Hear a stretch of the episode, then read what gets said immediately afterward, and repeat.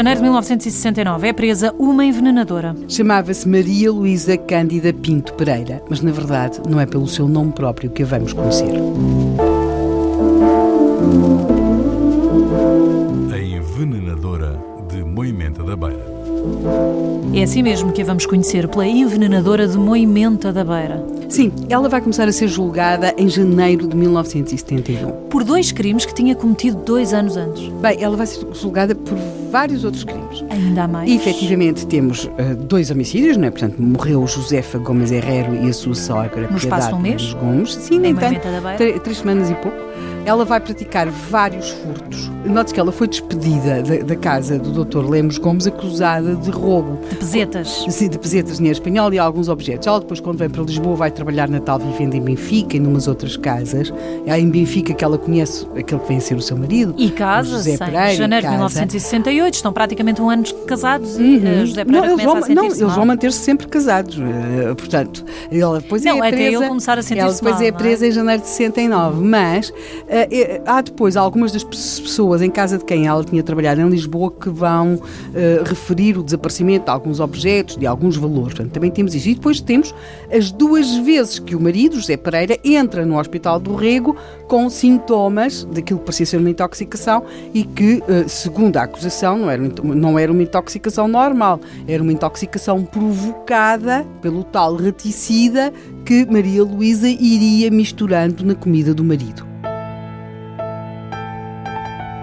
Ela chega a tribunal com várias acusações, todas elas muito Mas ele graves. não morre. Ele não morre, até porque estamos com um homem, pelo seu peso, pela, pela, pela sua massa corporal, é o envenenamento é muito mais difícil de, de conseguir do que em duas mulheres. Note-se, por exemplo, de Dona Piedade era uma senhora com 73, 74 anos, quer dizer, portanto, estamos a falar de pessoas mais leves, com menos peso, portanto, onde o veneno fazia efeito muito mais rapidamente. Caso Embora- não tivesse tentado assassinar o marido, eventualmente nunca seriam descobertos Provavelmente, embora note 67, 68. Uma das coisas que vai, 76, ser, 76. que vai ser muito levada em conta em tribunal é que, no caso do envenenamento de Dona Josefa, a primeira das suas vítimas, o veneno foi dado ao longo de vários dias. O que é que esta mulher queria com estes envenenamentos? E o que é que queria? Porque se nós do marido temos aquela história das duas chapadas, aquelas duas.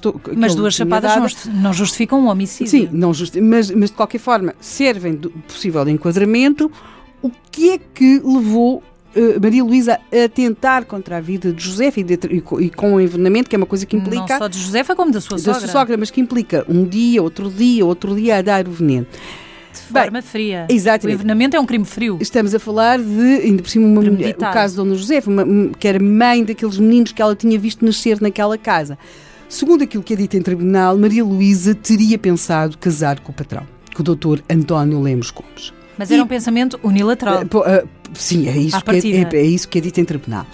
E ela resolve eliminar a patroa. Mas acontece que quando o doutor Lemos Gomes ficou viúvo, a mãe dele teve aquela atitude que é muito característica de muitas mães, que é proteger o seu filho portanto, ir para a casa dele para o ajudar com as crianças pequenas. Era um todo- empecilho, portanto. E, portanto, Já ela- um caso parecido. ela que se tinha já desembaraçado da, Da filha. da, da rival, não é? Da, esposa do Dr. Lemos Gomes, viu-lhe entrar porta dentro Dona Josefa. A ainda, mãe. a mãe, que ainda por cima se percebe em tribunal, andava muito entusiasmada ou achava que, que a empregada, que a, que a Maria Luísa devia fazer um enxoval para se casar. Portanto, nem de longe, nem de perto, imaginava que o objetivo de Maria Luísa seria o seu próprio filho. quando finalmente ela é despedida por causa do furto e vem para Lisboa, o caso de Moimenta realmente teria ficado, seria parte do seu passado e, e nada saberia não tivesse havido depois esta tentativa ah, de envenenamento do marido. Ela vai chegar a tribunal em janeiro de 71 num clima com a enorme expectativa em torno deste julgamento. De Moimenta vêm grupos de pessoas assistir ao julgamento e depois há o outro lado. Maria Luísa chega à sala do tribunal com uma criança com dois anos, porque entretanto ela que se tinha casado em janeiro de 1968 Estava grávida e tinha Está- sido mãe. e tinha sido mãe.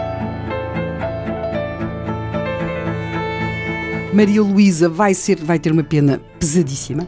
Ela vai ser condenada a 27 anos de cadeia. Foi-lhe atribuído algum trabalho na cadeia? Foi. Isso causa uma enorme perplexidade em tribunal, porque é um argumento usado pela defesa, que a certa altura encara aquela sala cheia com as pessoas que tinham vindo de movimento, os jornalistas, os curiosos, os populares, toda a gente queria ver a envenenadora de movimento da beira, e o advogado de defesa, para explicar a inocência daquela mulher, diz, se pergunta se sabem o que é que ela faz na cadeia.